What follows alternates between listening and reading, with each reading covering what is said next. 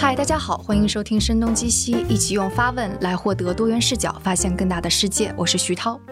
之前我们很多期节目都讲到媒体平台以及推荐算法将不同的内容呈现在大众面前，并因为质量的不同而对大众产生了不同的影响。我们也聊过因此产生的一些问题，例如回音壁现象呀、信息茧房、沉默的螺旋等等等等。那之前我们讨论这个问题，请到的都是学者教授，例如方可成老师、方诗诗老师、董成宇老师等等。但今天我们请到的不是学者，而是一位在这个行业内摸爬滚打过来的内部人士魏明。他是前优酷总裁、明锐智囊创始人。Hello，魏明老师，欢迎做客《声东击西》。Hello，徐涛，大家好，观众朋友的听众朋友们，大家好。你看，还 还改不过来。毕竟优酷是用视频来呈现的，对吧？我们一般都叫观众朋友，或者叫。用户或者叫网友，对，那听众朋友这是第一次。对我们之前其实聊起这个话题，也跟一个视觉类的东西是有关系。是当时你给我推荐 Amazon 上的一个原创的美剧 Solos。Solos。对对对，你当时就说：“哎呀，这个 Solos 真是非常好。”然后强烈推荐给我。嗯。结果我看完了之后，感觉如何？我当时好像跟你说的是啊，他的创意很好，他的演员很好，但剧本弱了点。我就觉得他不是我心目当中非常棒的。那种对美剧，嗯，然后说完之后，我就反思了一下自己，我就觉得他已经是做到了一个很高的分数，嗯，但为什么我还觉得他不够好？我是不是对好内容的要求太高了？这个是有人类的对好东西的渴求或者诉求是永不停止的。就是你以前看过一个 A 级的影片。然后，如果您连看三部 A 级影片，你第四部如果不到 A 加，你是觉得都不行。嗯，但其实它也许也是 A，这是一般的人类对于内容的欲望的满足感。当然，另外还有一种可能呢，确实它的在我们的行话讲叫做完成度不够好，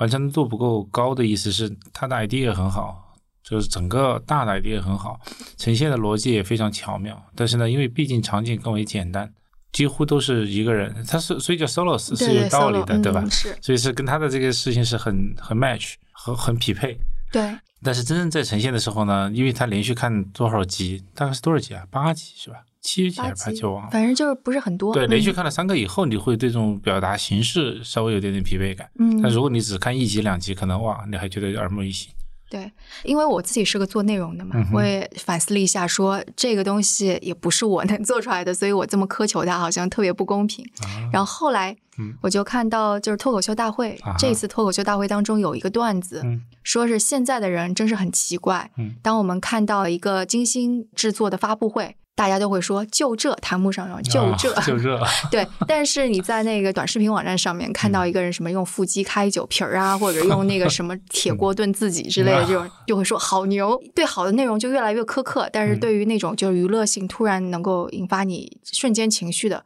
反而底线是非常低的。觉得这也是一个很有趣的现象，就我自己也是相当于是这个奇怪的内容生态系统当中的一员，对吧？你说的这个例子非常有趣啊，就这其实是一个非常非常的。有趣的一个表达，你想象一下，就这和刚才你讲到的那几个好牛，好牛，对，就这和好牛这两个词，其实你仔细想是非常非常有趣的。你说就这，其实它隐含着什么？对于这种内容的质量，或或者内容的表达方式的角度，或者呈现方式等等等等一系列要素，都充满着期待。嗯，这是就那个这呢是。充满期待，但是没有得到惊喜啊！对，就是这没有到他的的期望值。没错，没有超过他所期待的惊喜感。其实这也是做内容人的最难的地方，就是刚才我说的，你所有都是 A 的时候，你没有一个 A 加，没有那个加号，他就习以为常了，他的整个水准或者期待全部往上提。因为我们今天是想要聊关于就流量呀，然后内容生态啊什么的。嗯。我们现在是这样的一个内容环境，已经非常清晰的。我们要去看那种稍微杀杀时间的，已经去抖音。然后如果要看高质量的，可能还是会要选择 Netflix 呀，或者是 HBO 呀，就国内的也有一些。那你在回想，可能两千零五年、零六年或者更早时候，你还记得那时候你的内容消费习惯是什么样的呢？哇，好问题！两千零五年，我记得当时好像是从我所从事的这个在线视频行业。那十年的开端来讲，二零零五年的四月十五号是土豆网成立的日子。嗯嗯，我也不知道为我为什么记他们家成立的记得如此之清楚。那是四月十五号，然后四月十五号以后的大概五月份还是六月份的《三联生活周刊》里面专门有一篇文章写了关于王威和他的土豆们，大概是这种意思，还是写了关于播客。那个时候其实土豆做的是播客，对对对，我还去搜了一下那一篇对，，我就是在那个《三联生活周刊》上看到了这篇文章，我才很无意的看到了王威的那张照片，然后包括讲播客那件事情。其实嗯当时的播客那个概念，应该是播放，而不是说现在 podcast 对吧？其实它像当时那个词就是 podcast，好像、啊，当时我要没记错的话。啊，然后呢，这个雏形是非常非常的像今天我们谈元宇宙嗯那个感觉，大家都有点似是而非。有些人觉得自己知道，有些人觉得自己好像熟悉，有些人摸到就是盲人摸象，在摸一个关于一个新概念的那个状态。所以那时候你是什么感觉？我在搜狐，嗯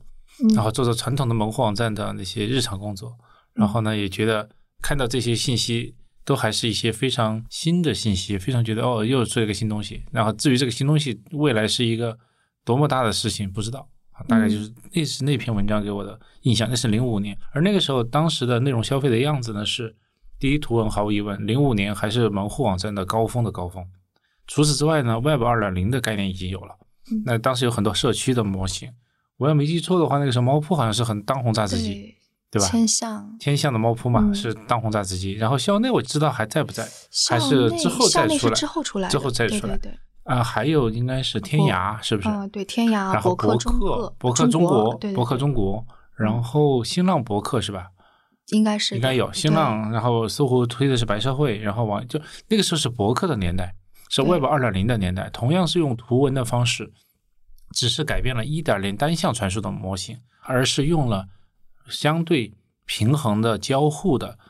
方式去呈现图文。这是嗯当时的主流，对所以很多人在玩玩社所谓的那个时候的玩社区的概念。，所以可能要向年轻的听众朋友们解释一下，究竟什么是一点零，什么是二点零，这个太古早了。中国互联网最早出来的时候，其实很多内容都是放在一个叫做门户网站的网站上。那个门户网站今天都还有划时机的这个名词，一个叫新浪啊，你们可能可能听说过；一个叫搜狐，你们可能也听说过；一个叫网易。那网易有可能你们听说的更多一些，因为网易现在还做很多游戏嗯啊，网易还有云音乐，还有有道词典，你们可能会知道，这就是网易当年从门户一直进化和过渡到不同的产品形态的样子。而且从公司来讲也非常成功。而新浪基本上就永远的停留在了几乎是一点零的年代。那当然，新浪微博啊，嗯但是其实它后来叫微博了，对吧？啊如果剥掉微博不谈的话，新浪真的已经是活在过去了。搜狐也是，如果再没有畅游、没有搜狗、没有就是新的东西的话，也几乎是留在了一点零的时代。所以那个时候叫一点零。后来的二点零呢，就是像猫扑，就是现在很多很多论坛、天涯啊等等等等的那种，通过论坛的方式跟大家做交流，这是当年的二点零的时代。嗯当然后来也分支了，有交互，有互动，就是你们现在习惯的弹幕，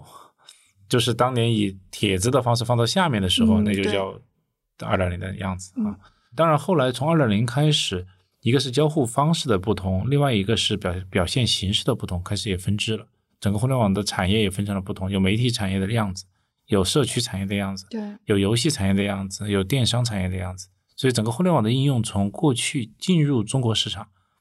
开始的媒体模式，已经变成了四五种、五六种嗯，真正的商业模式。这个互联网才真正变成了大众生活的一部分。你后来加入的优酷，其实就是它视频的那个表现形式那部分给分支出来。对，加入的优酷呢，是从零六年的时候，优酷刚才我也说了，优酷建立，我是零七年的四月份正式的加入优酷的。那个时候，优酷其实是在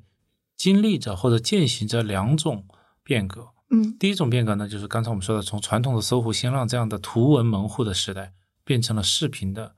载体，视频的媒介，就媒介形式变了，这是第一个动作。第二个动作呢，是从一点零的就广播方式，编辑来写，观众去看的模式，过渡到了所有的内容都是由 UGC 产生，就是由用户产生内容的基本模型。嗯这个哦，当时还有一个网站叫 Dig，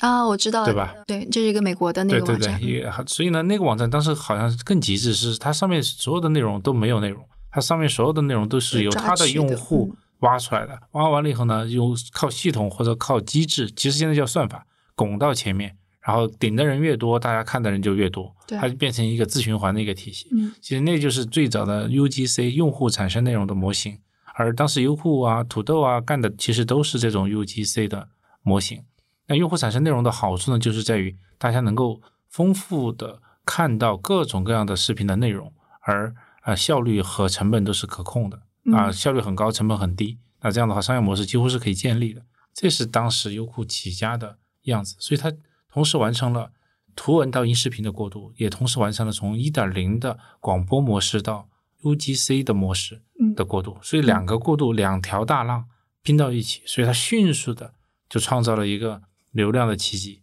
嗯当所有人就觉得，哎呀，我要看一段视频，那个年代一定上优酷看，或者一定上以优酷为代表的几家啊、呃类似模式的视频网站上看，嗯，就跟今天快手、抖音是一模一样的那个逻辑。嗯咣当一下，这个时代就来了。嗯，而且我想那时候可能一个蛮重要的就是内容本身没有像现在这么丰富，所以当时还是处于一种蛮理想主义的状态，觉得哇，大家终于可以有一种方式，每个人都发出自己的声音，哎比方说写博客，嗯或者是你发一个帖子、嗯讨论一个东西，嗯就感觉哇，互联网时代大家都可以发声的这样的一个时代终于到来了。如果说要视频，我记得在大学的时候，当时会有一些男生搭建那个服务器上面存很多很多电影，我们是要通过那个叫什么，我都有点不记得、呃，通过 FTP。Flash，呃，通过 FTP 下，然后当时有一个有几个客户端，一个叫 FlashGet，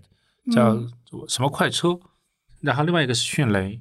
零五零六已经有迅雷了。迅雷当时最好最早就是做那个下载的，其实下载的是软件还是安装包，还是游戏的客户端，还是音频还是视频，其实无所谓，嗯主要是你通过 FTP 的方式把它拉下来，然后放在本地，那是一个巨大的应用的模式。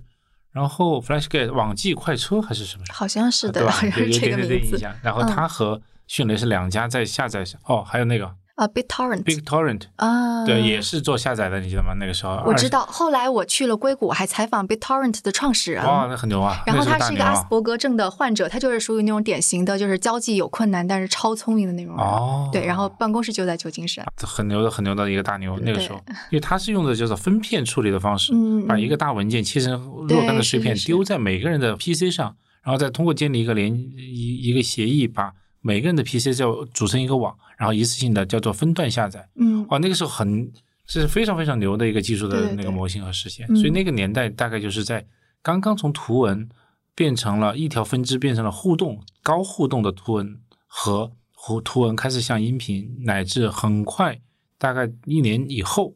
那个一视频就开始冒起来了嗯的一个前夜，嗯，对。就是零五年吧，我记得这个 YouTube 就出来了。呃，零五年二月份啊，YouTube 成立，比土豆早两个月。嗯，但是那个时候土豆其实四月十五号的那个成立前面，他们已经做了很多铺垫了。啊其实也是在做的时候，并不知道对方在做，嗯但是什么谁冒出来了，谁可能就感觉得到。嗯嗯其实零五年的 YouTube 的诞生，真的是直接促进了优酷的出现。嗯，刚好啊，那一年微酷就是郭永强，优酷的创始人，在纽约，他太太在纽约电影学院读书，然后他也刚好在，所以你那个时候一旦冒一个新的产品出来，而且又足够好用，他肯定是狂热的去用的。哇，每天看，每天看，看得越来越爽，越来越。那个时候是纯 UGC，你想想，纯 UGC 别说多了，把美国市场上八十年代家庭滑稽录像的那个年代产生出来的所有用录像带去拍东西的人，用 DV 拍东西的人，这这些资料全部搬到互联网上的内容都够得看，所以肯定看起来是很爽的，就跟现在可能用抖音刷短视频那个、嗯那个感觉是类似的啊，他就特别兴奋。所以呢，零六年回国以后，就找项目的过程当中下定决心做这个 UGC 的 Online Video 的 Platform，是这么定下来，在线视频的播放平台吧，就变成了优酷的真正的产品定位。所以从零六年的六月二十一号开始，优酷成立，然后花半年时间，零六年的十二月二十一号公测结束，就完成了整个优酷的零到一的第一步，嗯，是这么来的。嗯，所以那时候的愿景还几乎是想要互联网上的这些互动的内容越来越多，嗯极大丰富，嗯这个可能是当时的愿景，可能还想不到后面的关于流量啊那些的。想不到，当时嗯只是觉得，如果人们能够通过互联网自由的通过视频的方式交流，或者是表达自我，然后呢，也看到全世界各种各样的人们产生的那些视频，也因为那些视频而产生人和人之间的交流，就这两条。但那个时候，就是你们有清晰的意识到，可能流量是非常关键的一个东西，它会是最后商业模式成为实现的一个最重要的 KPI 吗？应该这么说，我们意识到了流量。那个时候我们还叫做 PVUV 和 VV 的时代。PV 是指的叫做页面打开率，啊页面浏览率 page view，、嗯对，页面浏览率。UV 呢是叫 unique visit，就是每天的独立用户数。独立用户，对，嗯因为 PC 嘛还没有钻到那个每个设备数的那个概念。还有一个呢，VV，VV 是我们当时创作的一个词，叫啊 video views。嗯 video 就是每个视频的播放观看数或者播放量嗯啊 VV，所以呢，这三个指标其实是当时我们最重的指标。然后在 N 多年以后，我们还加了一个 time span，叫 TS，叫时长，嗯就是用户观看视频的总时长。嗯所以这个不同的指标，在不同年代推出来的不同的核心指标，其实就包含了我们对这个业务的深刻理解。嗯所以当时是的，流量，嗯如果从唯流量论来讲，或者是流量导向来讲，我们那个时候就有了。嗯其实，在门户时代已经有了。所以在这个时候，可能就造成了一个断裂的地方。就一嗯方面，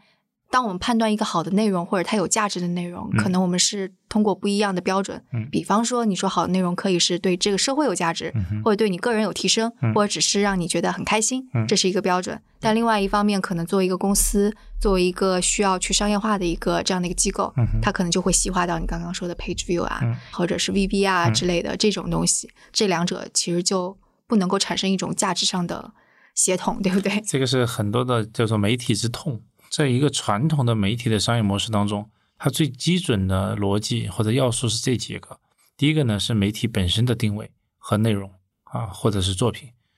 这个是所有开始第一天在想这个事情的那些创业者或者创始团队或者工作团队要想的，就是你做媒体的人一定心里有一个想表达的概念，你总得要对这个世界上表达些什么。第二个，这个要素的对面，内容的对面就是用户，或者我们叫听众、叫观众等等等等。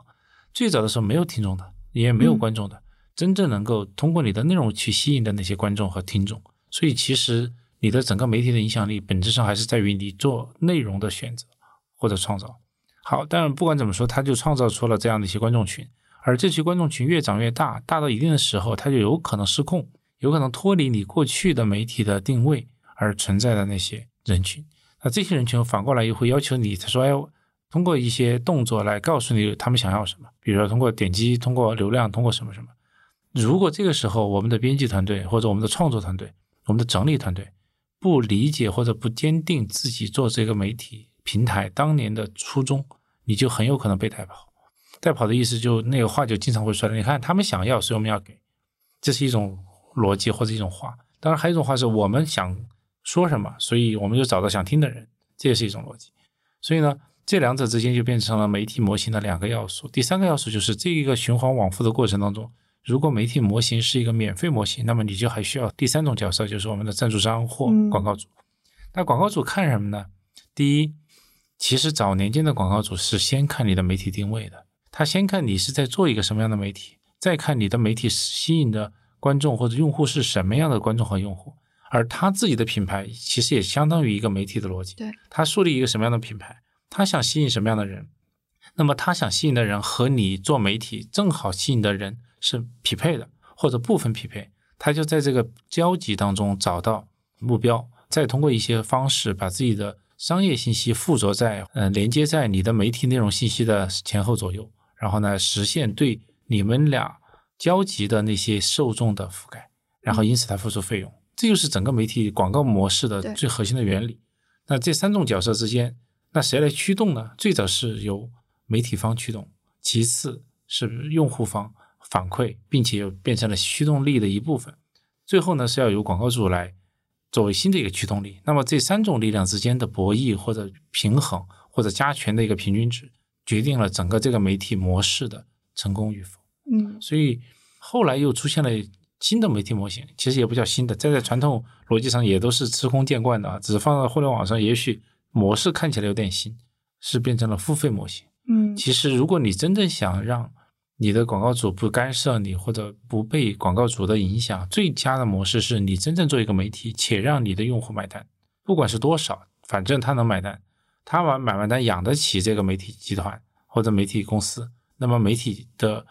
从业者安安心心的去 target 自己的人群，然后好好的对自己的目标人群做他们想看的内容，或者是达成这种交流，那么他们也能够供养得起，双方形成一个良性循环，这是最佳的样子，这是我相信每个媒体人都愿意看到的样子。对，但是奇怪的是，事实上，是比较少的这种成功案例。那可能中间还有一些什么地方没做到位吧？我觉得可能就因为互联网从诞生之初就已经在讲了一个免费的故事，嗯哼，就让所有的在互联网上的人都认为免费是一个默认的模式。我觉得这可能是这是第一代互联网给大家的误导，嗯因为那个时候只有免费的势能最高。对。你还记得有一本书叫做《Free》吗？好像是，对，是，是不是就是那个 Anderson 写的，就是长尾理论的那个哥们儿写的？的，是的，但是这是早期。其实你看，互联网当年从一个新的产品的方向或者新的技术的突破，它是人们生活的一部分。但是随着互联网真正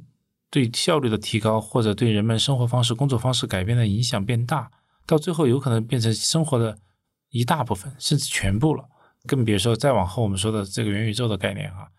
那在这种时候，当年用过的所谓的免费的策略，未来是不是依然有用？别说未来了，是到现在为止是不是依然有用，都是个大问题。对所以我觉得免费的时代应该不会持持续到未来，对，免费的模式也不会覆盖所有的样子，嗯，这样才也许才是一个与时俱进的想法。还是两千一零年之前，嗯。就是你在这个行业的时候，嗯。因为你刚刚说到，就可能一方面要去想你的对内容的愿景是怎么样，一方面要去考虑观众，嗯然后观众又是非常迅速的在增增长长，然后你还要对广告商负责，嗯所以当时你们会有没有什么需要抉择呀，或者你需要跟内容部门去 argue 啊，嗯有这种事儿吗？因为我们这个团队呢，当年是做过搜狐的，嗯。所以我们其实完整的在搜狐通过很多年的时间的训练，去尝试和了解了关于传统意义上的免费媒体的运营的模式。所以呢，当时我们在零六年成立优酷以后，零七年推出，零八年迎来了优酷的真正的第一个流量的突飞猛进的高速成长期。我们的商业化一直做的比较晚，我们大概是到了零七年的年底，零八年才认真的开始做商业化。从零六到零七的这一年半，基本上是我只想着产品技术和内容。但那个时候是因为有资本在后面，你们不用担心商业化的事儿。是的，而事实上，所有的互联网媒体没有商业化支撑的话，啊，没有那个资本的支支撑，完全靠自己从 day one 开始要几个东西同时顾，这是非常辛苦的，非常困难的。嗯所以当时我确实我们在融资啊，在资本运作方面是非常成功的。然后我们在一年半之内，认真的在搭建产品技术的后台，搭建内容的生态，其实是还有做了品牌。就是我们一直珍惜优酷的品牌，它意味着什么？它代表什么？它想输出的价值是什么？输出的价值是什么？我们当时专门有一句话是，我们希望优酷成为全球华人最主要的视频平台，通过创作、上传和分享视频，分享快乐、智慧和感动。快乐、智慧和感动。嗯其实这是完整的我们那句话。当然，那句话不是第一天就找出来的，是靠后了的时间找出来的。但是找到这句话的时候，我们回头想，我们从最早开始，其实心里就是这么想的。嗯就我们当年，即使是 UGC，我们在首页上推荐的内容都是喊着快乐、智慧、感动，这是主要的三个标签的，我们才会推。嗯，从一半 UGC 一半推荐的那个平衡来讲的话，因为否则纯粹靠 UGC 出来，你知道最简单，满屏都是搞笑，对满屏都是胸口碎大石，满屏都是哇好牛的那些东西。嗯嗯嗯嗯如果我们不管，就是那个样子。但是我们心想不能是这个，嗯，我们不相信世界就是这个样子。所以就其实你们还是会有编辑做一道把对，编辑做把关，编辑做筛选。我们当然是编辑筛选是其中的一种筛选的方式。除了编辑筛选，我们另外还有好几种筛选方式。用户可以在不同的筛选方式下找到他自己想要的内容，而他自己想要的内容这句话就是比较 tricky。对，那不同的用户想找到的内容是不一样的。嗯那我们总是要有取舍的。那个取舍就是，我们也希望像我们这样的用户找到我们自己想要的那些内容。嗯所以我们在编辑推荐的那个板块，就有意识的做了一些，嗯，价值观的收缩、价值观的梳理等等等等，嗯所以才表现出了当年优酷一样比较平衡的样子。那我感觉那个时候还属于早期的理想主义阶段，因为还相信编辑来引导这个事儿。我们一直都是理想主义者。我们现在的这个短视频的网站，已经大大超过了当年长视频网站或者此刻还在的那三家四家长视频网站真正对人群的覆盖，对吧？六七亿的 DAU，你知道六七亿的 DAU，也就是意味着全中国人每天有一半的人都会被你覆盖。嗯这是个巨大巨大的力量和责任。那我们在这种巨大覆盖的情况之下的策略就显得尤其关键。你希望这些人都听到一些共同应该听到的声音呢？还是你真的放任这六七亿的人每天真正按照所谓的各取所需的方式去看他们真正想要的内容？所以你觉得如果他们并不知道自己想要什么呢？这些都可能是问题哈。所以每家公司采取了不同的策略。所以你会觉得这个其实是公司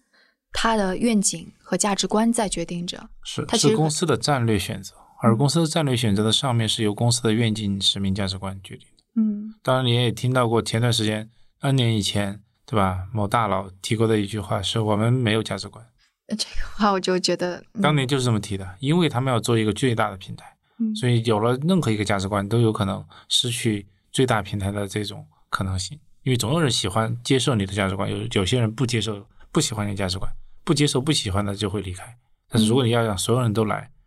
就必须叫做放弃嗯明显的价值观主张。当然，这本身也是个价值观。对对对，这本身也是个价值观。后面可能我还想会多聊一些这个，但是我们回到前面，其实比方说零七零八年竞争比较激烈，嗯有一些那个视频搞笑的呀，其实也还存在。嗯，其实我当时我记得可能也有一些讨论是说，哎呀，这些视频的质量不怎么样。但后来出现了一个状况，就是各大平台都开始去买版权了，嗯，相当于是把钱投入到更高质量的东西上。嗯这个其实是就因为竞争产生的。竞争是产生的一种因素。其实当时零八年，我记得我们已经开始在探索版权的商业模式了，因为那个时候很多 UGC 的内容产生，这个 UGC 内容当中呢，也不乏有用户上传了一些不是他生产的内容，这就产生了一个所谓的灰色地带。嗯而当年的互联网的二点零模式下有一个避风港原则，就是知情删除，就是如果版权方看到了自己的版权内容被上传，且拿出来主张或者证据告诉平台说这是我们的，不是这个上传者的，那么平台方是要协助版权方去做处理的，这是一种叫做啊、避风港原则。而避风港原则在早期确确实实是促进了互联网的这个内容生态的样子，但是确实也跟那个时期之前的商业模式之间有很多很多的冲突，所以这种永远都是在平台的初期一直在这个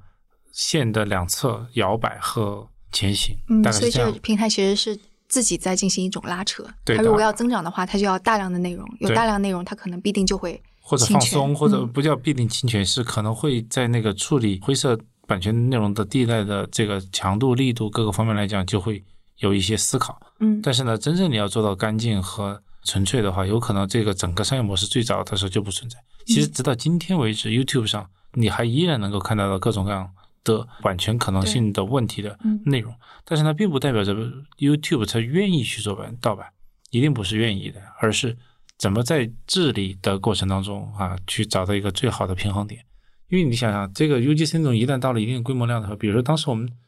到很快的到了几年以后吧，日均上传量就上十万、百万这个数量级了。那你想想，每天几十万、上百万的视频压过来，你就别说其他的，你真的是版权方你自己来数，你都数不出来，嗯你都看不过来，嗯对吧？还有很多机器的原因，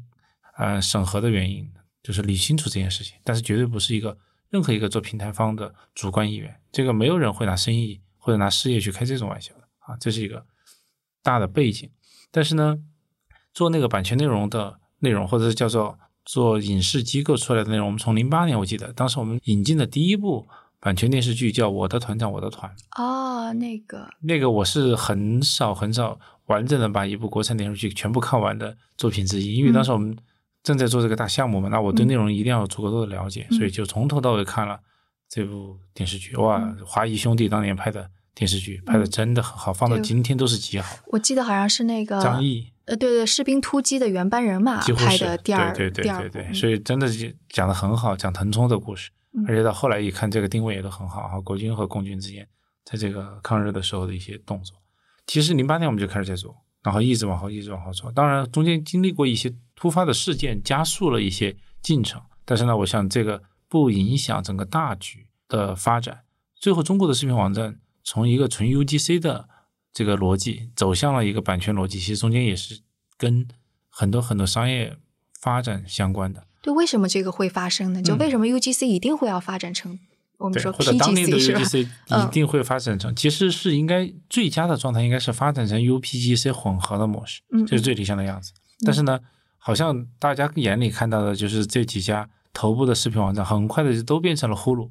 都变成了这个 Netflix。Netflix，嗯，对，其实不是这样的，中间有一些刚才你提到竞争格局的影响。第一，零八年开始，优酷的商业模式或者视频网站的商业模式已经开始进入到了具备了一定的流量，具备了一定的用户认知。那这两件事情的意思是具备了用户规模和具备了品牌认知度。嗯有了这两个东西，叫做广告模式的商业模式才存在，才成立。嗯嗯那广告主就找过来了，那，说，哎，看你们的流量也很大，用户基数也不错，用户品质还挺好，品牌也不错，那我们愿意投一点广告，然后把我们的产品信息放上去，你们看怎么干？那中间不就我们就要开发广告的那套商业模型了吗？这个广告商业模型有好几个动作哈。第一个动作呢，就是你要梳理出客户愿意买的这些内容的流量，对吧？这不是因为你流量大，那么广告主就应该随便投，这肯定不是的。他也希望把他的内容、他的广告信息放在对他来讲匹配的内容的前后。那到底放在前还是放在后呢？这就是广告产品的问题。所以呢，对流量的整理、对广告产品的整理、对客户支撑系统的整理，全都是商业化的一部分。正好我那个时候就我就在做那个事情啊，所以完整的经历了那个过程。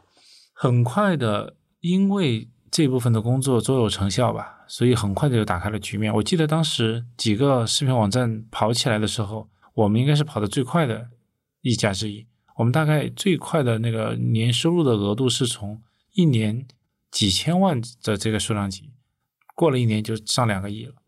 再过了一年十个亿，啊！就是天哪，是这么好让人是羡慕。是这么发展的哈。因为我还是刚才讲了，我们这个创业团队呢，当年是一个在成熟的门户网站的时代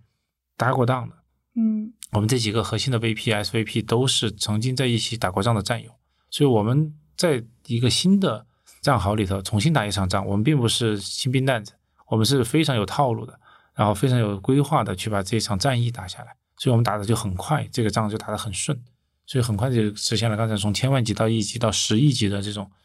增长，而同时的那三年，我们的品牌、我们的流量也都在增长，而且到了二零一零年的时候，我们还上市了。对对，所以从品牌的那个威望来讲，哈，从用户的认知，甚至广告主的喜爱，因为你想想，你是一个我当年的广告主，然后你投了我们三年的广告，跟我们合作了三年，结果就把我们搞上市了，因为广告主们的参与，啊提供了我们的血液，这是非常非常令人开心的一件事情。嗯。所以当时是用户、客户，然后投资人，然后我们的团队，大家都是非常非常齐头并进的一个状态啊，这是当时我们最佳的样子。一零年上市，结果很快的，我们的同行竞争对手土豆一一年上市，嗯然后呢，我们两家是占了整个这个市场的两大嘛嗯啊，然后这一二年我们就合并了。嗯那就两两大归一，又是一个更高的山头，然后才慢慢开始面临了更强烈的竞争。而那个时候，几个大 BAT 那三家都还没出场呢，对吧？一零年爱奇艺才建立，嗯对，我们上市的那一年爱奇艺对，从百度投资 BAT 三家当中第一个孵化自己的嗯这个视频业务的。而阿里当时做了大文娱啊、未果，然后腾讯呢做了腾讯视频。其实腾讯视频起来的也很快，零八零九走了一点点弯路吧，一零一后来几任换将。对对对，最后就终于走上正轨了，因为他们接受流量更大，其实是、嗯对吧？如日中天，所以才真正的形成了独立的视频网站，加上以 BAT 三家支撑的这个二代，我们叫 富二代创 创业的网站，嗯才形成了真正当时的一个局面。嗯那这个局面才迎来了在线视频网站的战国年代，然后再通过战国年代的厮杀，然后才逐渐沉淀到了今天的这个局面。当然，这个厮杀的背后也包含了优酷土豆合并以后又被阿里投资收购，嗯嗯，然后变成了又变回了 BAT 的时代，嗯直到今天。嗯对。但是刚刚那个问题还没有回答，就 UGC 为什么一定会变成 UPGC？因为 UGC、纯 UGC 的模式在那个年代是没有办法用商业模式的方式支撑那个业务的。就是你说的，这样你要去梳理广告商愿意投什么，但 UGC 的品质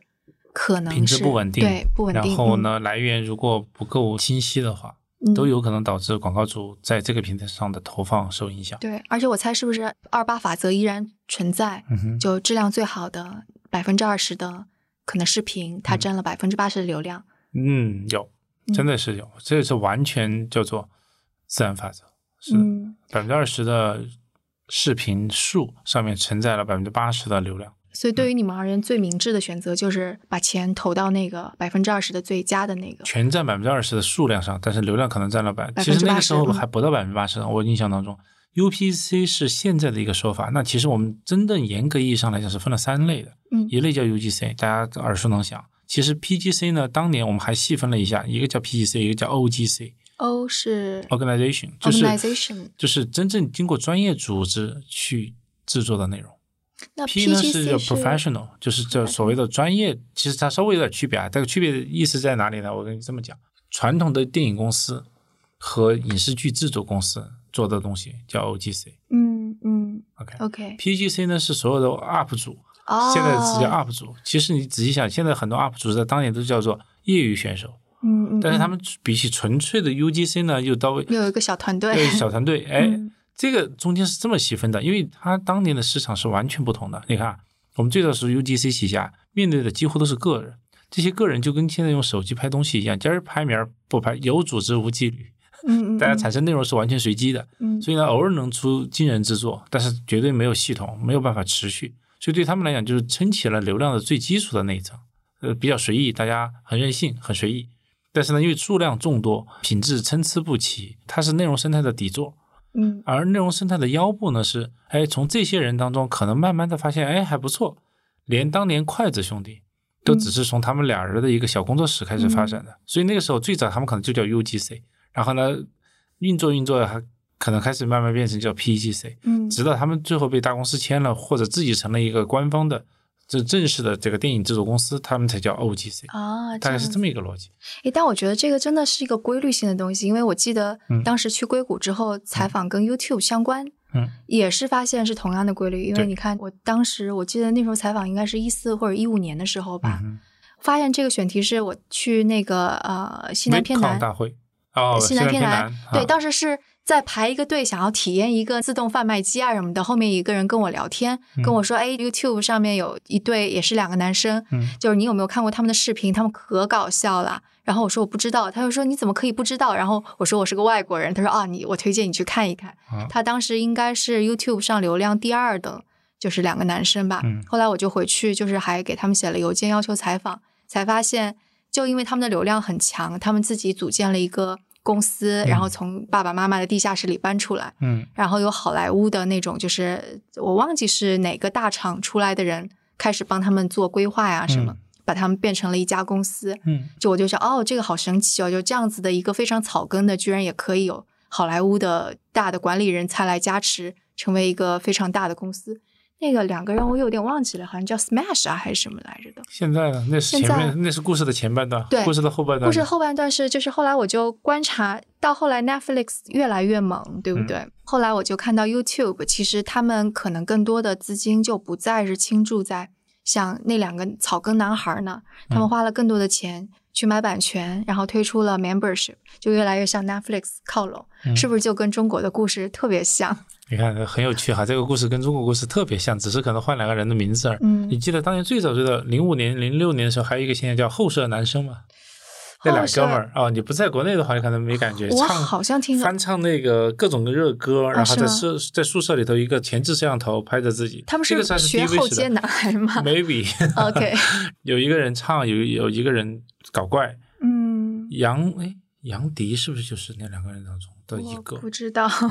那不是我们说娱乐圈的，嗯，所以其实那个时候出了很多很多这种小的团体和团队，然后呢，有些团队团体长大了就被慢慢登堂入室进了所谓的主流的行业，有些呢就永远停在中间，有些人就变成个人爱好，就回到自己个人爱好那一部分。其实它本身就是内容生态的三节儿，就是塔基、塔生和那个塔尖儿，就是这个样子的，是各个行当可能都有类似的方式。所以呢，从一个平台的角度来讲，面对这三种不同的类型的。内容创作方式就会有不同的策略，而有些平台呢是三个都想要，有些平台是决定要一个或者要两个，就看你用哪个，最后决定。爱奇艺当时就是选择了，爱奇艺上的就有塔尖，版权，对他只要塔尖，因为那个时候他必须做差异化。那时候我们也在，土豆也在，就当时还有五六，还有酷六，还有一大堆，然后腾讯是也有了。你想想，你要是爱奇艺的同学。你做什么差异化定位？如果你不做差异化定位，从 UGC 开始干，在我们屁股后头追，你真的追不上。对，而且他又是大厂又有钱。对，所以干这个是最容易。而且那个时候其实最红的不是 Netflix，是呼噜。啊，对对对，因为是 Hulu 也是好莱坞大厂也集资是出来的一个，DreamWorks 出来对对干的嘛对，嗯，所以它是有这么一个背景在里头，才导致了这个业态的样子。直到今天，你看爱奇艺到现在为止都没有摆脱，就是 Hulu 模式，其实不是嗯 Netflix 模式啊、啊 Netflix 模式是 Hulu 模式的延展，对吧嗯？所以这是大家各家公司的宿命。但是你看啊，这几家视频网站，online video 的视频网站起了个大早，赶了个晚集。B 站，人家到一四一五的时候还是个小朋友呢，今天一家的估值加好像是其他几家加起来总和还多吧？但他是不是也遇到你们同样那时候的困境？因为他也是 UGC 起家的，嗯哼，UGC 然后变成 PGC 嘛。对啊，成为 PGC，但是它同时面临的，我觉得面临的商业模式上的问题是一样的嘛？你看，现在就像那颗金字塔一样，我们到底是从塔座儿、塔基开始往上爬，爬到塔腰，再往塔尖儿上爬呢，还是我们从塔尖儿上降下来，然后从塔尖儿往下，从下往上攻，还是从上往下攻？其实这是两个进攻的方式不同。B 站是从下往上攻的，但是因为它塔座儿足够宽，势能足够大，而且去年那几个品牌运作也运作的特别好，基础也打得很牢，所以有可能人家从下往上攻还能够攻下来这个山头。嗯，我们当年也攻了，但是呢，攻未果，大概是这样。因为你们那会儿可能还有一个重要的问题，我们当年都是游戏的盲区。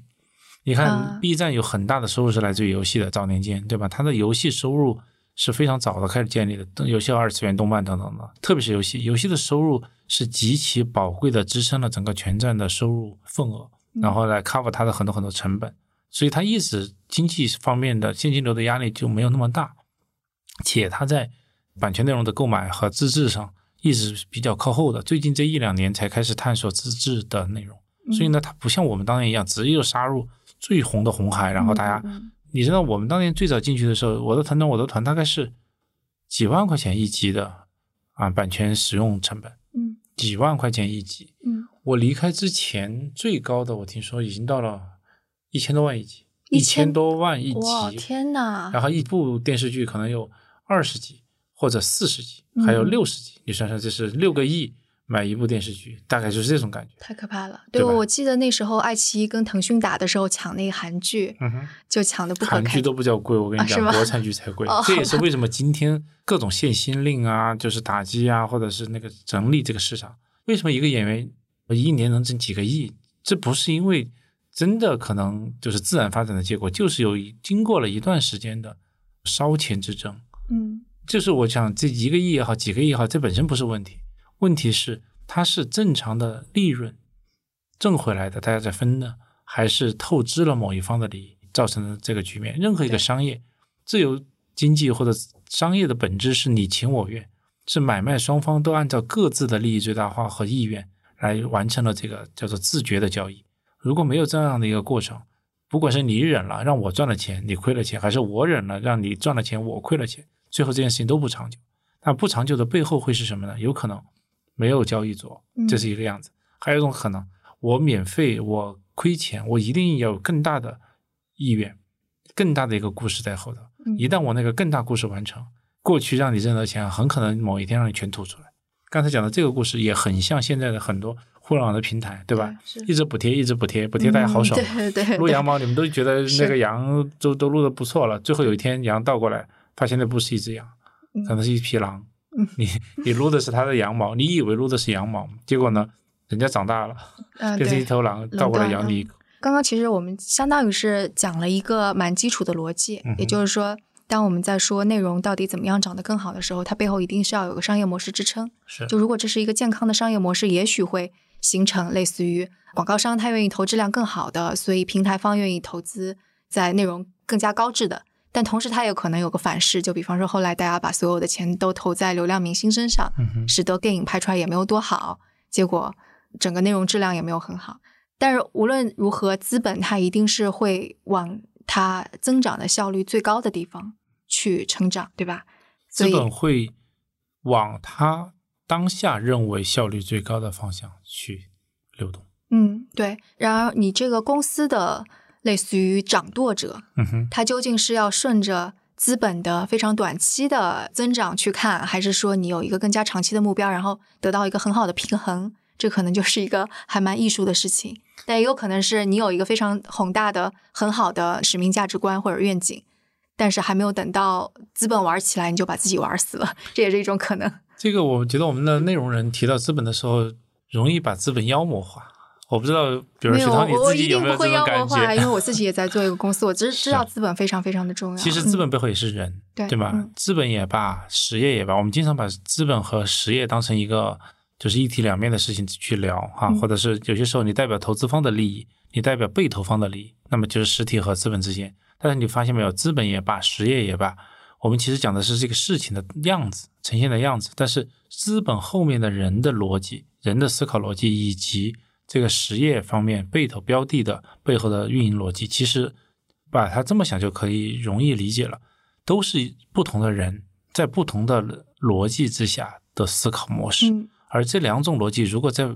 更多的方面实现了融合，实现了就是和解，那大家就觉得这是很非常正向的处境。但是，一旦相互不理解、相互有分歧且没有沟通，或者是硬碰硬的撞。就有可能导致很不好的结果。嗯，其实这个，我想资本跟实业之间的故事就是这样。在我看来，真正的一个好的 CEO 或者创始人，他一定是既了解资本的思维，又懂得如何做实业，然后呢，把它用好，把资本用好，放在自己想追求的那个实业的梦上，然后这这个 CEO 就会走得长久。倒回来，投资人也一样，如果投资人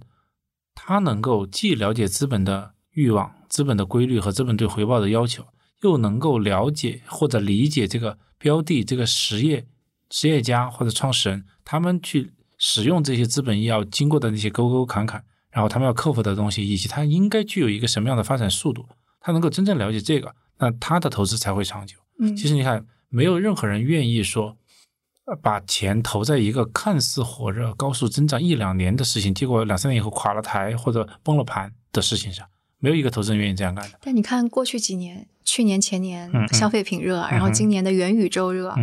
然后在之前的可能 Uber for X 或者是我们说 O2O 热，还有再早些时候的那个什么团购，嗯，社区团购，哎不不，社区团购还是，但但在那个 O2O 之前还有一个叫什么？就是就是团购啊，真的就叫团购，那个时候叫团购嘛，真正的美团是从那个时候出来的，对对对，就是一波一波热潮，每年都有呀。你看我们看的是一个热潮，对吧？看的是一个好像。一个整体的概念，但是你仔细看，我们看到的那个热潮，我们把它想象成一个，比如说自行车的团队在比赛，看到一坨自行车就一直在往前飞奔。但是你如果再往下把颗粒度变得小一点点，你就会看到在这一群高速行进的这个自行车的团队里头，你会看到有领骑的，对吧？有破风者，后面有一一小茬变成第一梯队，然后后面有一大堆中间梯队，最后有几个少尾的，其实就跟蜂群一样。总有几个带头大哥，总有几个在前面引领潮流的，但是更多的是那些跟随潮流，而且跟随不说，还嗡嗡的声音很大，对吧？所以你会看起来就是那个样子。所以资本其实大家都以为资本很理智嘛，错了。嗯，还是刚才我讲的，资本的背后是人，只要是人就不会理智。但是呢，他们有力量变成一个风向标，就今儿我投了这个，明儿投了那个，今儿这个被投资了，明儿那个被投资了。所以大家看到的是一个被投资的结果，而且很多时候看的是靠后的。靠中间的那部分，甚至靠后的，所以声音很大，噪音很大，但并不代表着这个方就一定对。所以你会看到刚才讲的每一个资本的投资热潮，最后就是一地鸡毛，对吧？但是呢，每一次投资热潮下面能够沉淀出一两家公司过了这个风口，它还在继续的踏踏实实做事情，那么这两家公司才是金子，嗯，就是逃出来的那一两颗。是，所以我们再回到关于流量啊、内容啊，然后包括资本的这个事情，因为刚刚我们说了一个逻辑，嗯，流量逻辑下依然好内容是会出来的，是的，因为背后有一个商业模式的支撑，就是广告商，他们还是希望把自己的钱投在跟他们品牌匹配上。但我觉得好像到了这个算法时代、短视频的这个时代，感觉就好像不是这样了，因为你看我们现在有直播带货也好呀，或者是直接用。更加下沉的内容去做一些病毒营销也好，起码我知道这些年很多厂商都已经不再做品牌广告，他们一定是要品效合一，一定要直接带货，所以这个就打破了我们刚刚说的那个商业模式的推动好内容的展现。你会怎么去观察它？这是一个非常非常好玩的一个话题啊！我们回顾一下这个事实。嗯，在过去十年当中，有真正从互联网上长出来的。令人尊重的品牌，或者品牌生命力足够强的品牌吗？呃，互联网上长出来的，你说中国还是美国？中国。中国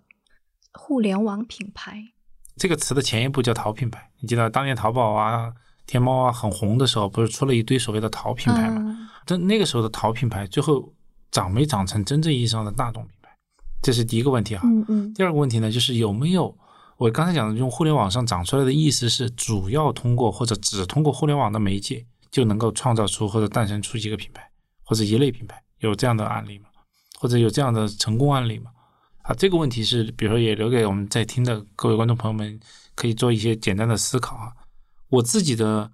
体会呢是这样的，比如每个品类我们分开，然后拉出这个品类的前五名或者前三名的品牌。我们可以看一看到底哪些品牌是在过去足够长的时间里头，通过了各个大众媒体、小众媒体、垂直类的媒体组合而最后沉淀和生存下来的品牌。有哪些媒体真的是靠一类媒体或者一类新兴媒体就真的打爆了，同时也活了很久的？呃，嗯有可能是有，但是两年以后就听不见了，也有很多这样的案例啊。嗯所以我在怀疑或者在思考，我们所谓的品效合一，真的能够树立出一个伟大的品牌吗？嗯。这是我严重打问号的一个方哎，式。那我再问一下，就比方说，如果我们倒回到几十年前，电嗯视购物有为美国催生出什么？好问题，我不知道。电视购物，你看电视购物能够产生很大的 GMV，对吗？嗯能产生很大的收入。有哪几个品牌当年，比如说是电视购物跑出来，其对，实一直活到了未来，看一下，对吗？如果嗯长不出来，那有可能就是什么呢？这个命题就应该是非常清晰了。嗯我们一直在讲品牌和销量之间的关系，所有人做生意都最后希望是销量，对吗？因为只有销量代表收益，代表利润，对吧？代表真正这个商业的从资本层面或者从收益层面的本质。但是往往销量的上面是什么呢？是用户心智对你品牌的认可，销量是个结果，而品牌是个原因。没有人是为了销量而销量，你也做不到，对吗？好，那么如果你没有认真的去思考这个产品或者这个品牌这个服务所对应的品牌的那些元素，真正在用户心智当中产生出他为什么要选择你的那个 why，你如果真的得到了一部分销量，我我严重怀疑它是短暂的。这个嗯只是短暂，可能是一天的短暂，还是一个月的短暂，还是一年的短暂，甚至三五年的短暂。但是你看，我们看到全世界目前为止真正最有品牌价值的品牌，其实都是几十嗯年，对对对。甚至人家可以上百年，嗯。那这上百年、几十年、上百年的这种品牌认知，我相信它绝对不是简单的用了一个所谓的品效合一的模式来做。对甚至我都一直在怀疑“品效合一”这个词是一个伪命题。嗯品效合一在讲什么呢？就是啊，你的品牌不重要，你的东西卖出去才重要，这是特别短视的、特别肤浅的，而且急功近利的行为。这个特别像十多年前我们批判义乌小商品的那种，就没有品牌那种感觉，说就为什么就出不了品牌？当时的批判是一样的。对的，但是呢，人家并不代表着人家不是一个高流量或者高销售额的一个存在，对吧？嗯但是那个时候大家还觉得应该有一些品牌，而我们在讲到品牌的时候，你注意到没有？我们往往讲到品牌这个词，或者是在表达一个对一个令人尊重的、令人尊敬的品牌的那个描述的时候，我们绝对不是用销量来排序的。嗯我们从来没有认为说全中国就是销量最高的，比如说两个牌子或者是两个东西就是最好的，一定不是的。它是最好的品牌，然后也许销量也是最好的，也许销量可能还未必是最好的，但是这个品牌的渗透出来的各种东西是令人尊重的，它代表着某种价值观，代表着某种认知，代表着某种取向，这是我认为品牌的东西。所以呢，刚才你讲咱们讲到的，我不认为用销量本身去衡量品牌价值，这是唯一其实最重要的。所以这样说起来，就是无论是我们在考虑就是短视频平台，还是在短视频平台上的创作者或者是商家也好，其实相当于是他们可能只是用一个更加短期间的增长也好、获利也好，或者是销售额来评价自己，他其实没有看到类似于五年之后。短视频的平台和长视频的平台，或者短视频的那种，嗯、短视频和长视频甚至作品之间最大的区别，或者之间的关系，我经常有一种想法是像这样：你知道三千五百年前人类历史上最好笑的笑话是什么？三千五百年前我完全不知道，不知道啊。那两千年前最著名的一个笑话，两千年前，两千年前那是什么时候啊？一千年前，公元零零年，一千年前，唐朝左右，不知道。五百年前，唐宋元明清，在每个朝代里面最知名的笑话。到后面就有一些书是专门笑话书之类的，嗯但是我们也不知道哪一个笑话笑话广记》。对，但我们也并不知道《笑林广记》里头最热门的那个笑话是什么。嗯但是我们刚才唐宋元明清每个朝代，如果我们列出一两本书、一两个真正的作品啊，我们都是知道的。嗯，你看，五年以后，别说五年了，你我们能想得起来上个月抖音上面最牛逼的一条视频叫什么吗？也许也不知道，对吧？但是我们可能知道 B 站上面上个月最红的一部剧，或者爱奇艺上等等的。就我想用这个简单的对比的方式来表明，就是人类有可能是这样，就是那些短视频，就像人类的笑话啊、段子啊，一个抖机灵的某个点子、某个 idea，那么它在那一瞬间就会打动我们，就会让我们开心，让让我们高兴，让我们就是甚至灵光一现。但是它对人类的刺激是敏捷的、迅速的且短暂的。因为它出现的是敏捷的、迅速、短暂的，它的影响力可能也是类似的。它往前是短的，往后也是短的。但是呢，人类是需要的。而且呢，如果当它量足够大的时候，这个平台是受益的。我虽然不知道孝陵广记那个时代的最好的笑话是什么，但是我们知道孝陵广记这个平台上面承载着当年所有的笑话，或者最最好听的笑话、最好玩的笑话。但那个平台是赢的。你知道有不是孝陵广记？那个孝陵广记就像抖音平台。或者就像短视频平台，而上面的每一个内容有可能你不一定那么熟，这就是他们之间的对应关系。嗯，所以我想说的品效合一也是一样的。啊，有句话哈，就是凡是短暂出生的东西，它能存活的也几乎是短暂的；所有历史悠久的东西，它未来的长度也是足够长的。这个我不知道是我从哪里听到的一句话，大概的意思就是，一个东西产生出来一分钟，一分钟前产生的，很有可能它就消失在未来的一分钟之内。嗯，但是一个东西如果是过去一百年产生的，它已经诞生了或者出现了一百年，它也很大的概率可以再继续再出现一百年，这是有一种对称性的那个规律。就我想讲的还有一个观点呢，就是我们所有的短视频现在很火，其实坦率的讲，我们没有任何人知道三年以后的抖音和今天抖音是不是一样火。嗯，五年以后的抖音，十年以后的抖音，当年猫扑。啊，猫扑，猫扑是不是火的一塌糊涂？当年猫扑的火跟今天的 B 站的火难道不是一样？天涯现在还在吗？天涯我不知道还在不在。就是像这种碎片化的东西，及很多很多 UGC 的碎片化的东西，即使这个平台还能够不停的演进活下来，但是碎片化的内容那个生命周期真的是偏短的，比起当时的就是书或者文学或者是长文章或者是论文，肯定是生命力要弱的。这个代表着什么呢？你想。短视频刺激人类的大脑的那个深度是有限的，时间有限嘛，承载的东西有限。那么它给你的大脑里头留下的坑很浅，所以被填满的概率就高。一个好作品，一部电影一个半小时，一部文学作品让你看几天，一部电视剧对吧？十几个小时，啊，一部一个综艺作品，它给你的刺激时间足够，刺激足够深，刺激的时间足够强，它在人的大脑里头产生的东西就会更加的深刻，产生出来的那个深刻。在最后被消磨的时长就会越长，所以呢，长视频跟短视频之间的那个本质的关系，其实就是对大脑、对人类心智的影响，其实是一样的。那么，对一亿个人影响了一秒钟，对吧？和一千万人影响了十秒钟，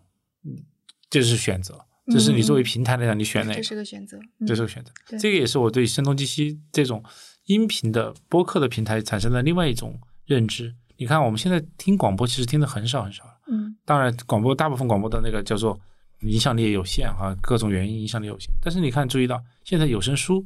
就是广播剧，其实作为一个新品类，涨得很快。我听他们说，虽然我自己消费的不多，那广播剧我们在我们的童年的时代，当时我去听好几个广播剧，印象到现在我还记得那个感受，在广播里头听那个感受，因为当当时电视机也不多哈，而且也不让你这么看，但听广播是让你《岳飞传》。啊，田连元讲啊，对吧？说岳全传，对对对，类似这种。所以一个东西认真的去渗透过你的心智的，它被磨灭的概率就是会偏低。所以我觉得这个世界上的分工有可能就应该是有些人用浅尝辄止的方式去影响别人，有些人是用相对深刻的方式去影响别人。但就需要找到商业模式。好，商业模式呢？我觉得免费的商业模式依然还是。就是有它自己的生命力和它的挑战的。那收费的商业模式也是类似的。其实免费跟收费是两条嘛，对吧？那比如说现在播客也好，嗯，音频也好，我不知道在座的听的观众朋友们，你们愿意？如果有一天哈，咱们的音频播客也需要大家打赏或收费，或者用会员的方式，大家有多少人真正愿意花钱去听一些高质量的内容？但是我觉得，如果真正能够让一个产业好好活下去，不管是从业者还是消费者，大家都应该找到一个公允的付出的代价，去把这个产业维护下去或者维持下去。听到这句话我好开心。真的是好内容是值钱的，好内容是有价值的。我们的所有的创作者都是付出了心血的，所以我们从消费者的角度来讲，让消费者买单，我觉得本来是天经地义的。但是为什么消费者不买单？这一点不能靠情感绑架，不能靠道德树立，说哎你们求打赏或者是求支持，好像也不应该这个样子。用用爱发电用爱发电可以发一下可以，你不能永续的用爱发电，嗯对吧？中间还应该是有一些技术层面、产品层面的方式方法，去让我们的消费者真的觉得就像去买东西去换得自己的生活必需品一样，有一个很好的方式方法去让我们听到这些有价值的信息或者内容，而付出的费用、付出的代价也是合理和方便的来完成这个闭环。我觉得这个不是一个需求不应该被满足的问题，而是一个在需求满足的过程当中有一个更好的方式和方法的问题。对对，我觉得这个的确是一个公司的创始人或者是团队应该去想的事儿，嗯哼，就是我用什么方法来说服大家愿意来付钱，而且付了钱之后觉得这个真的对我对物有所值。但是另外一方面就是这里边的，就是刚刚说我们是创业公司嘛，嗯，它的参与者，嗯，如果我们不用广告模式，那另外一个参与者就是资本，我去融资，嗯通常会问的是你能 scalable 吗？嗯你的增长速度有多快？但一旦我采用了刚刚我说这种增长模式的话，它一定是慢的，它一定不会是快的。然后资本它一定是不会来投我的。嗯但相比而言，它如果旁边放了一个能够一下子触及到一亿人，嗯即使只影响到一秒，那他肯定更加愿意去投那一个。你看刚才描述资本这个词的时候，也把资本具象化了。第一，嗯资本也是很多种的，嗯有长期基金，有中期基金，有短期基金，有长期基金。基金就是资本和基金也是分类的，跟媒体分类是一模一样的。我们是做一个中长期的事情，你找到一个短期投资者，那么就会出现刚才的对话。啊，OK，就应该找到一个更加长期的。如果也也如果有可能的话，也许应该去找这样的资本，或者是问这样的问题：嗯说你愿不愿意看到在中国最好的播客平台，我们提供严肃的内容或者有价值、有深度的内容，并且影响这一代人当中的，比如说这一千万人、两千万人、这这五千万人，甚至未来一亿人，甚至我没有一亿人，我只影响两千万人，但是我嗯非常 target 出这两千万人，就好像现在你在听我们这个内容的你们的这群人，我们伴随你们的成长二十年，你愿不愿意投资这样的一件事情？嗯那如果你投资，那我们大概需要什么样的资本？需要什么样的资金量？我们打算怎么做？而确保我们这些价值观，你们到目前为止认可的内容方向、内容的模式和我们的价值观输出，能够和我们在听广播的这一群小伙伴一起成长。要问这样的一个问题：如果有些人上来，我就是要去买一亿人一秒钟，那对不起，真的不应该跟你谈，你也不应该跟他谈，搞错了。你想卖一杯醇厚的咖啡给一个咖啡爱好者，但是他说我想喝一杯可乐，大概就是这样的一个逻辑。嗯那如果这样的话，就这 totally 错了。那当然，这件事情的前提是我相信这个世界上有这样的人，愿意去投资喝咖啡的人喝二十年，愿意。但是我想不一定在某个地区的机构里头，但是总有这样的人。那我这么问，为什么有人还愿意捐图书馆呢？嗯，为什么愿意有人愿意去资助一个艺术家，然后就是好多年？啊，对，是，对啊，那这些人是怎么想的呢？如果他都是刚才讲的一类思想的话，这些人就不存在。而中国目前的投资圈子里头，你看是一四一五年的那一轮投资热当中，诞生了很多很多投资机构。嗯那些投资机构站在某个角度上来讲，也都叫创业公司，叫创业投资基金。运营这些基金的人，并不是个个都是牛逼的巴菲特啊和对，的芒格，而且他没有经历过那个周期，嗯他们没有经历过周期，他们也是第一轮在用别人的钱在投。对他们来讲，为了证明自己价值的最好方式，就是迅速的在三年之内找到下一个今日头条。嗯嗯，这难道不也是一个急功近利的方式吗对？大家一直在讲价值投资和这个长期主义。那什么叫长期主义？就是你要看到真正能够践行长期主义的那几个人，你用你的资本伴随他们的成长，共同成长。嗯谁敢现在跟你认真的谈二十年以后，我们还在一起聊关于这个标的谈没谈对、投没投对的问题？你能不能坚持你的理想二走二十年，去普罗大众、普罗你真正的那个人群的影响，然后用你的媒体去实现？那我愿不愿意用我的钱去支撑你做这件事情二十年？我们是出于这么一个逻辑去谈的话，感受就会完全不同。嗯，所以并不是你找错人了，啊并不是你那个人不存在，有可能是我们还没找到。对，可能的确是这样。就如果我们去看硅谷的投资机构的话，的确在过去几年投资热当中，有一类是老牌的，经历过周期的，他们依然很稳，可能出手还是非常谨慎，Greenlock 呀之类的。但也有一批非常新的，迅速的投出去，鼓励创业者不断不断的往前冲的那种，很快也就失败了。其实的确是这样子，因为大家都觉得风险投资嘛，失败九百九十九个也无所谓，他只要一个押对了就好。这是一类人可以有，可以就好像这个世界上有人喝可乐，有人喝咖啡，有人愿意泡茶一样。但也会出现像伊丽莎白 Holmes 的那种，就那个 Theranos 那个血液检测公司的造假的事儿，是一样的。其实投资造假，它被投资的造假和日常的行为规范当中也有那种所谓的虚假公司，概率是均等的。嗯。这个人群是有这个正态分布的基本规律，所以一样。但是你不能因为有一个造假的，而导致哈所有的投资人就觉得蒙上了一层阴影。对，看所有的创业者，但倒回来也是一样的。是。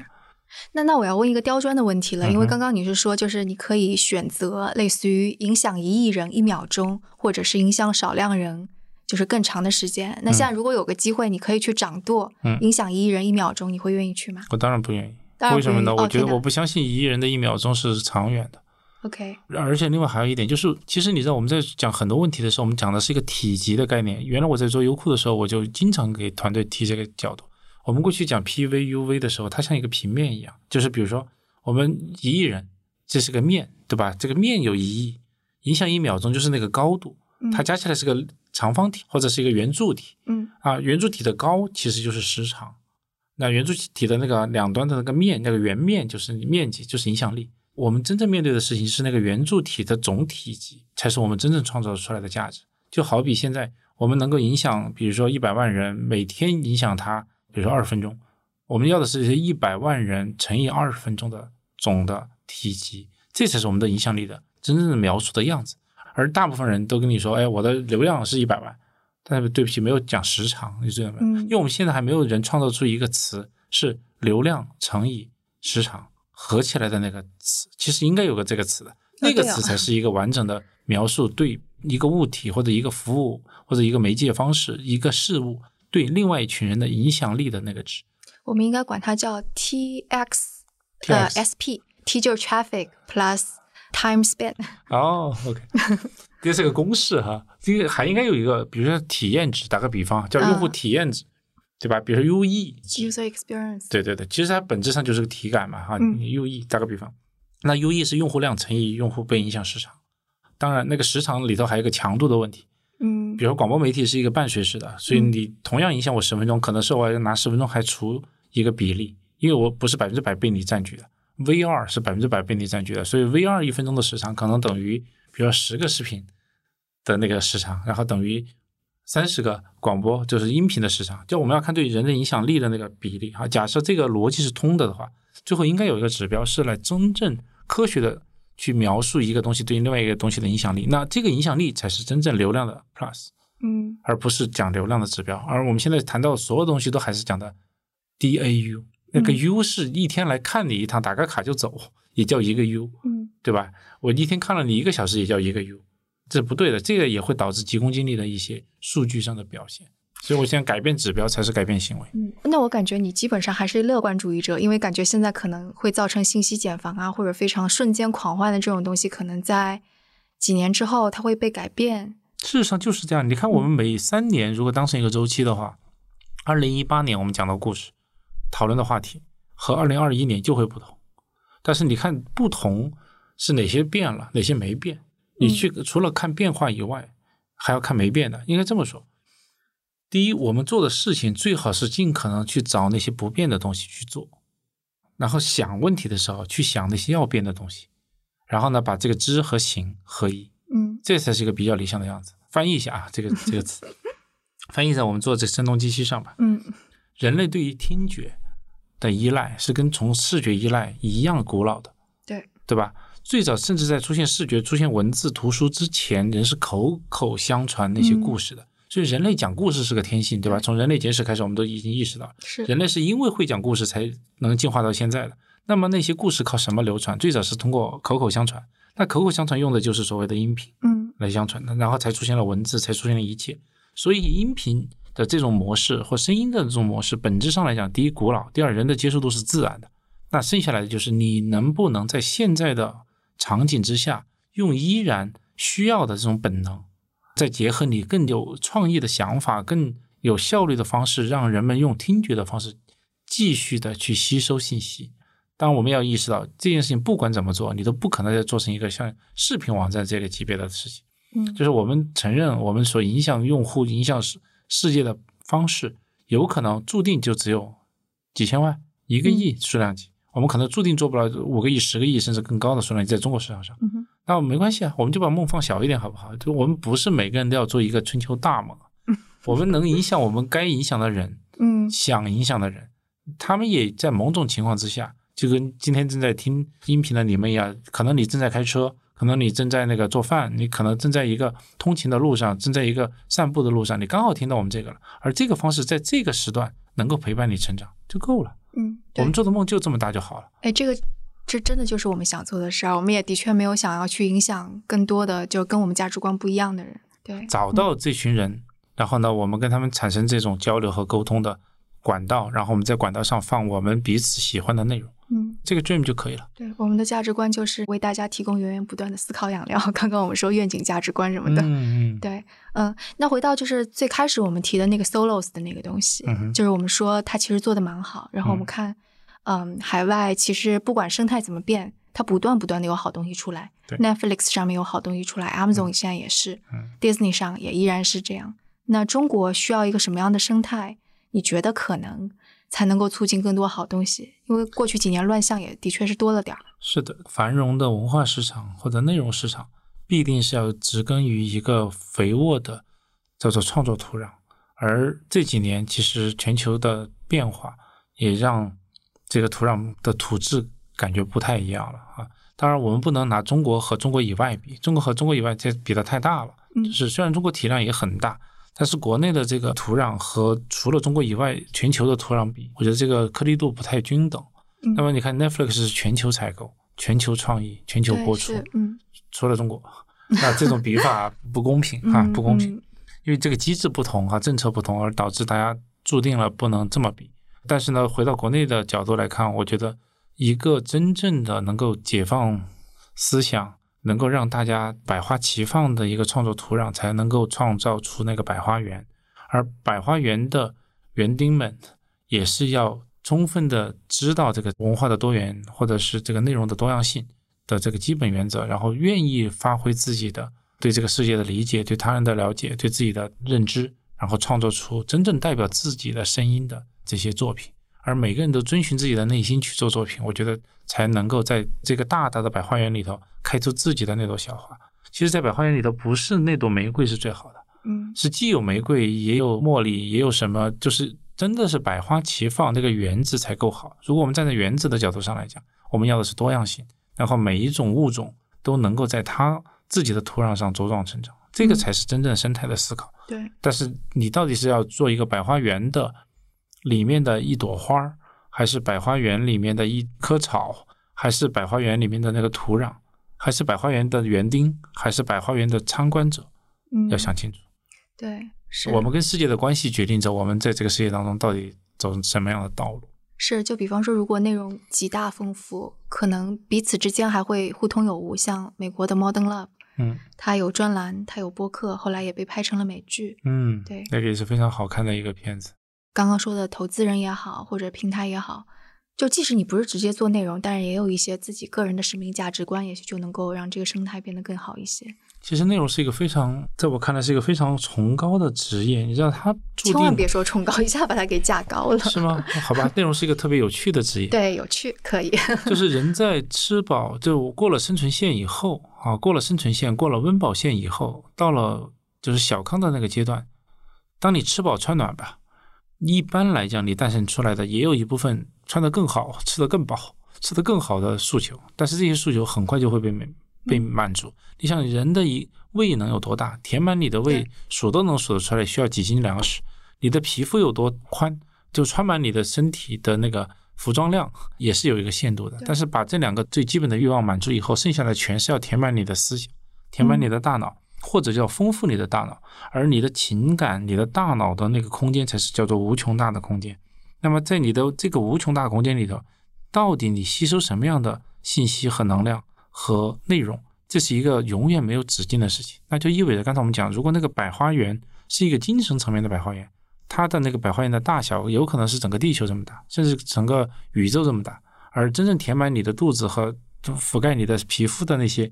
那个物质的百花园，那是非常小的。所以从这个角度上来讲，各位喜欢内容产业或者从事于内容产业、享受内容产业的输出的这些朋友们，我们才是一个真正具有